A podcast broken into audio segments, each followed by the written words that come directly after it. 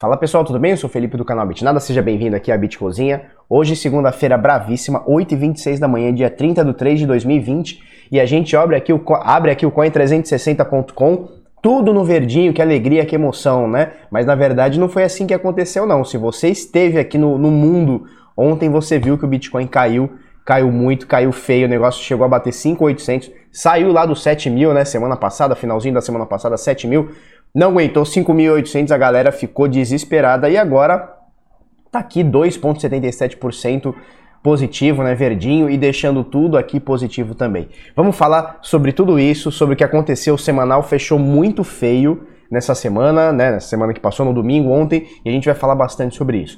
Nesse momento, Bitcoin 6.290 dólares, uh, com uma variação positiva de 2,28% nas últimas 24 horas. O volume no mercado é de 109, quase 110 bilhões de dólares, o mercado inteiro valendo 175,7 bilhões de dólares. E a dominância do Bitcoin está aqui na casa dos 65,5%, tá? Então Bitcoin 6.290, a doletinha valendo aqui R$ 5,10, né? Então bem desvalorizado o nosso real aqui, nosso querido real. O pessoal diz que é moeda forte, né? Forte pra caramba, não para de cair o negócio e o dólar não para de subir, né? E por aí vai. Então a gente coloca aqui em Bitcoin para a gente ver o que está subindo, o que está caindo, e a gente vê que apesar do Bitcoin ter subido esses 2,8% nas últimas 24 horas, detalhe, são nas últimas 24 horas. No dia de hoje, né, no fechamento do candle de ontem, às 21 horas até agora, olha aqui em cima, ó, vai estar tá aqui em cima, 7,64% de alta em é, no dia de hoje. É bastante coisa, a gente vai falar bastante sobre isso, tá? Então vamos lá. Bitcoin subiu, seus 7% e tudo praticamente caiu, né? O efeito quase que contrário, não na mesma proporção. Ethereum cai 0,16%, Ripple cai 1,17%. 1,47%, desculpa. Bitcoin Trash cai 0,33% negativo. Bitcoin SV cai um pouquinho menos de 1%. Litecoin aqui na sétima posição cai um pouquinho menos de 1%. EOS cai um pouquinho mais de 1%. BNB caindo 0,25% e a única aqui no top 10 junto com o Bitcoin subindo é a Tesos que sobe meio por cento aqui. Aí você vê aqui da 11 até praticamente a vigésima posição, tirando aqui a Crypto.com aqui, a gente tem tudo caindo, né? Então tudo aqui 1%, 2% negativo. Esse é o panorama do criptomercado, da criptoeconomia hoje, tá? Vamos falar um pouquinho de gráfico, né? Rapidinho. Antes deixa eu dar o um recado aqui do, do conteúdo exclusivo. Saca só, esse aqui é o nosso grupo, tá com 1029 pessoas, olha que legal. Parabéns, pessoal. Obrigado aí por estar tá apoiando, tá? Parabéns para nós, né? Que estamos aqui recebendo esse conteúdo. Então, muito obrigado. Então, olha só, arroba exclusivo bitnada, você bota aqui na lupinha do Telegram, ó, arroba exclusivo Bitnada e você vai ter acesso aqui ao conteúdo. Eu gravei um áudio ontem, ficou, ficou tipo um, um audiobook, né? Ficou tipo um podcast, ficou 13 minutos. Anteontem eu gravei um outro áudio aqui, deu uns 8 minutos. Então o pessoal tá me fazendo perguntas e eu tô documentando algumas coisas, tá? Uh, e todo dia eu tô colocando alguma coisinha interessante aqui, algum insight, alguma coisa. Então, chega aqui, cola aqui e, obviamente, sempre tem alguma coisa com humor aqui, que é o meu estilo, né? Então, arroba exclusivo Bitnada, a gente tem aqui, vai passar algumas informações sobre mundo e principalmente sobre Bitcoin e alguns insights. Tá, arroba exclusivo Bitnada vai ser muito bem-vindo, já são mais de mil pessoas. Olha que legal, bem legal, né? Olha só, Bitcoin. Esse aqui é o gráfico, estamos no gráfico diário. E você vai falar assim para mim, pô, legal, tá bonito, né? Então a gente tem a média de 21 períodos aqui, ó. Média de 21 dias, lindaça. Sofrendo aqui, o Bitcoin sofrendo para passar dela como uma resistência. Beleza, distanciou um pouquinho, mas tá bem tranquilo, né? Nada do que já não tenha acontecido antes, né? Beleza, show de bola. Só que ontem o dia foi feio. Os últimos três dias, olha só, se a gente for parar para ver, a gente chegou aqui, bateu os 7 mil dólares no dia 25 de março, recuou, no dia seguinte, dia 26, ficou na mesma, e logo depois, ó, dia 27, 28 e 29 foram três dias de bastante queda. Então, nesses três dias, se a gente colocar do topão aqui, ó. Ué, meu fone tá, tá. Ah, tá, tá, tá. Meu microfone tá show, beleza. Show de bola. Achei que tava zoado aqui. Então, olha só, se a gente colocar aqui, ó, do dia 27 de março até o que caiu ontem foram 14,4%, né? 14% e meio praticamente. É bastante coisa. Ó, o Bitcoin subindo, olha lá, ó o pump aqui, ó. Eita lasqueira. A hora que eu comecei a ver tava 6,300, já tá 6,355, beleza. Então olha só, então a gente cai esses 14% E aí, meu, todo mundo já desesperado, porque o Bitcoin vai cair, porque não sei o que, não sei o que lá. E aí o bichão abre hoje, ó, 6,380. E o bichão abre hoje subindo, querendo voltar aqui a média de 21 períodos, é pelo menos o que parece agora. Então, olha só, ele cai 14% aqui, quase 15% aqui em 3 dias. Ontem, vamos medir aqui só para a gente não ficar na dúvida. Ontem foram 6,7%, quase 7% de queda, e hoje ele recupera tudo isso e mais um pouco. São quase, ó, nesse momento são 10% de alta. Obviamente o dia ainda não acabou, ele vai até as 21 horas, né? Ele fecha isso aqui, ele fecha essa vela aqui, ó, às 21 horas, tá? Horário de Brasília. Então muita coisa pode acontecer, inclusive pode ter queda aqui, muita coisa pode acontecer. E aí o que me deixa preocupado, o que me deixou preocupado foi nesse fechamento do semanal. Porque assim, se a gente olhar no diário, beleza, ele caiu aqui esses 15%, hoje tá recuperando, tá bonito, já tá em 6,417, hein? Estamos pegando aqui ao vivo esse pump muito louco aqui. Esse pump pega trouxa aqui do Bitcoin. Então olha só, 6.410, né? Se a gente for colocar no semanal, então agora estamos em gráfico semanal. E esse gráfico aqui de agora tá lindo, né? Mas a gente tem que ignorar porque acabou de abrir a vela, né? Então abriu às 21 horas, horário de Brasília de ontem, de domingo. Então essa vela só fecha às 21 horas, né? É, é 20 e 59 e 59, e 59 segundos de domingo do próximo domingo. Então a gente tem praticamente aí sete dias, seis dias e meio para acontecer muita coisa. Então isso aqui é legal, importante, show, tá subindo.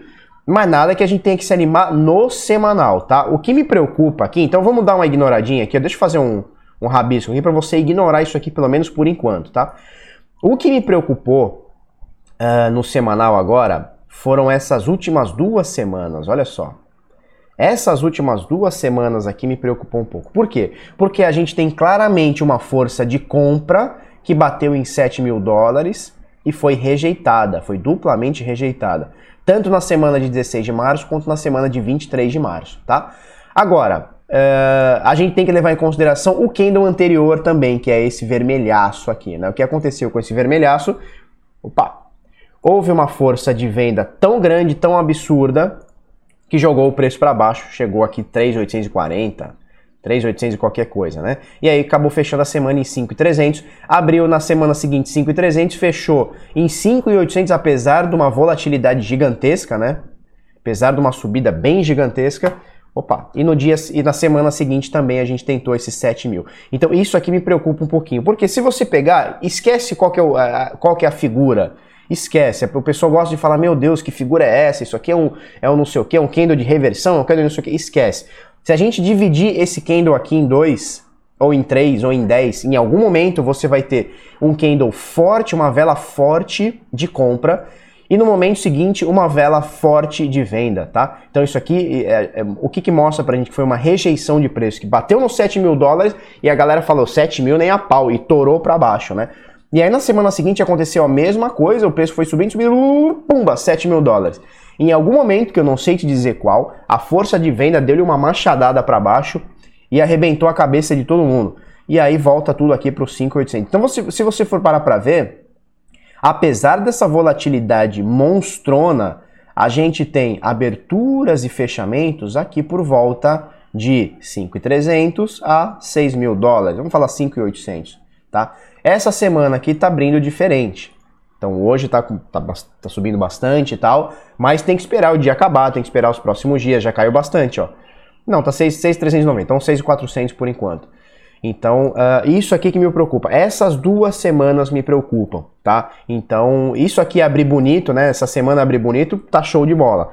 Mas mostrava para mim uma quedinha. Vamos ver o que acontece aí nos próximos dias, tá? Deixa eu voltar aqui pro diário, que a gente vai ver um diário bem bonito, né? Então, a gente está novamente muito próximo aqui, vamos ver quanto, quantos porcentinho falta para essa média de 21. A gente está quase 3% abaixo da média de 21 períodos, então é possível que o Bitcoin venha testar isso aqui, tá? A não ser que, sei lá, tenha um dump muito louco, mas é possível que nos próximas horas ou dias o Bitcoin teste novamente essa média de 21 períodos e é importante. A gente sabe que essa média está exercendo é, uma resistência aqui, ó. Está exercendo uma resistência desde aqui do dia 20 de março. Então já fazem aí praticamente 10 dias. Vamos ver o que acontece nas próximas horas, nos próximos dias. Deixa eu comentar duas notícias aqui. Binance anuncia a retirada dos tokens alavancados de sua plataforma. Então, os Bull BTC, os, os, Bear BTC, que são os tokens da FTX. Segundo a Binance, isso aqui não me convenceu nem um pouco.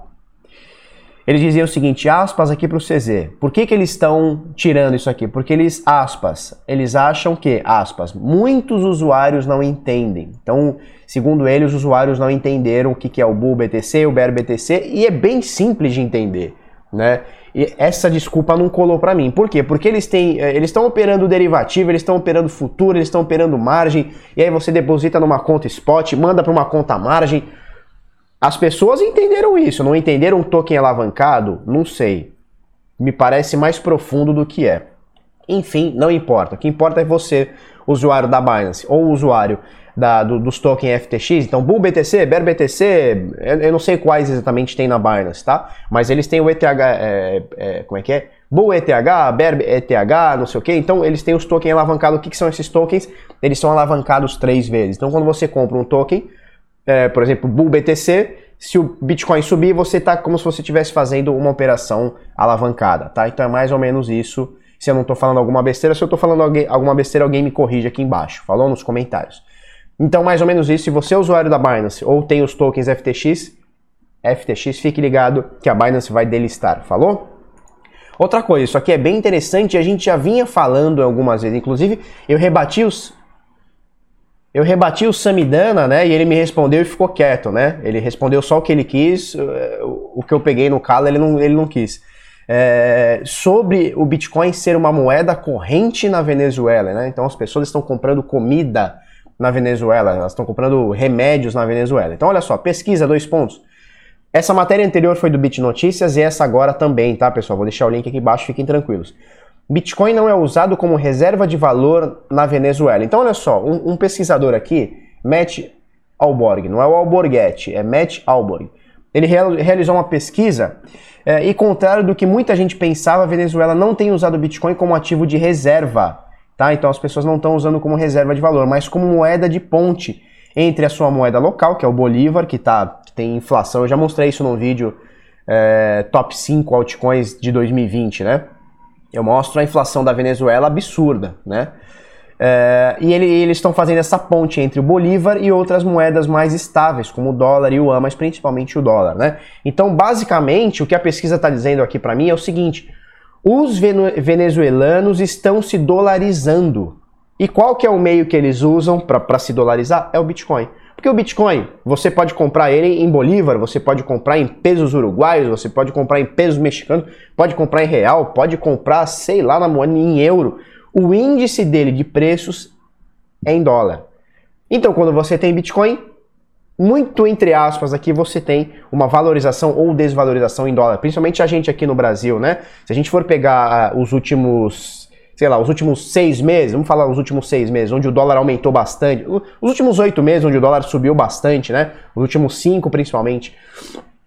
Quem estava em Bitcoin, comprado em real, teve valorização tanto em Bitcoin é que agora os últimos dias caiu, esse último mês caiu bastante, beleza mas teve valorização tanto na alta do Bitcoin quanto na alta do dólar. Por quê? Porque você comprou, vamos supor, um Bitcoin estava mil dólares e você pagou quatro mil reais, né? Agora, o mesmo Bitcoin, vamos falar que ele estava os mesmos mil dólares, é, só que agora, é, os quatro mil reais que você pagou, como o dólar já está cinco e pouco, já são cinco mil reais, né? Então você valorizou em Bitcoin e em dólar. E é o que está acontecendo com o Bitcoin. Óbvio que nos últimos dias, aqui, as últimas semanas, aqui a gente teve uma queda monstra por conta do Covid, por conta da, da, dessa crise toda mundial e, e tudo mais, né? Então é óbvio que não dá para você botar na balança, você não pode culpar o Bitcoin ou a volatilidade do Bitcoin simplesmente porque ele caiu. Isso tudo que o mundo inteiro caindo, caiu, né? Então ele é só mais um ativo que caiu junto na crise. Mas enfim, quem está em Bitcoin comprado em real, ou no caso aqui em Bolívar, está se protegendo de uma inflação. No caso aqui da Venezuela, está se protegendo de uma inflação mega, monstra, né? Quem viveu aqui na época do Collor, da hiperinflação, vai lembrar, né? Teve taxação de mercado de preço, né? Então é, chegava o preço no mercado, o mercado não podia mexer no preço e tal. Então foi um negócio sinistro que aconteceu no Brasil e está acontecendo na Venezuela há pelo menos aí uns 4 anos aí. Então o que, que o pessoal tem? Bom, eu tenho minha casa, eu tenho carro, eu, eu não posso comprar hoje um pacote de arroz e vamos supor custar um real e no dia seguinte custar dois no outro dia custar quatro. Eu não tenho condição disso. Porque eu ganho a mesma coisa, não pode as coisas ficarem duplicando, triplicando, quintuplicando o preço. Então o que eu faço? Eu fico em Bitcoin. Mas Felipe, Bitcoin, o negócio acabou de cair 50% num dia, aí no outro dia caiu, subiu 40%. É, a pessoa prefere isso do que ter o dinheiro ceifado pela inflação dia após dia, né? Então, uh, quando a pessoa fala assim, não, o Bitcoin não é dinheiro porque ele não exerce a função de moeda, não é pau no seu cu. Esses caras aqui estão provando que o dinheiro estatal lima o dinheiro do povo e o Bitcoin vem como solução mesmo com essa volatilidade absurda. Mesmo caindo 50% num dia, subindo 40% no outro, caindo 14% em 3 dias e subindo 7% aqui em um dia só. Falou? É mais ou menos por aí. Pessoal, queria deixar um recado para vocês que eu comentei ontem no Instagram, né? É, porque eu fiz uma pesquisa, eu perguntei pessoal alguma coisa no, no seguinte sentido: o que, que vocês estão fazendo nessa quarentena? Se vocês estão estudando, estão no home office, estão se a, adaptando. E alguém respondeu alguma coisa, tipo, do, alguma coisa do tipo assim: meu, eu estou estudando, estou me, me, me é, tô trabalhando, tipo, em casa, estou é, me especializando e tal. E aí eu fiz uma resposta que de vez em quando eu respondo aqui no Bitnada. Obviamente o nosso canal aqui não tem foco de empreendedorismo, não tem foco de mindset, não tem porra nenhuma disso aqui. A gente fala sobre Bitcoin, só que obviamente eu falo sobre algumas coisas correlacionadas.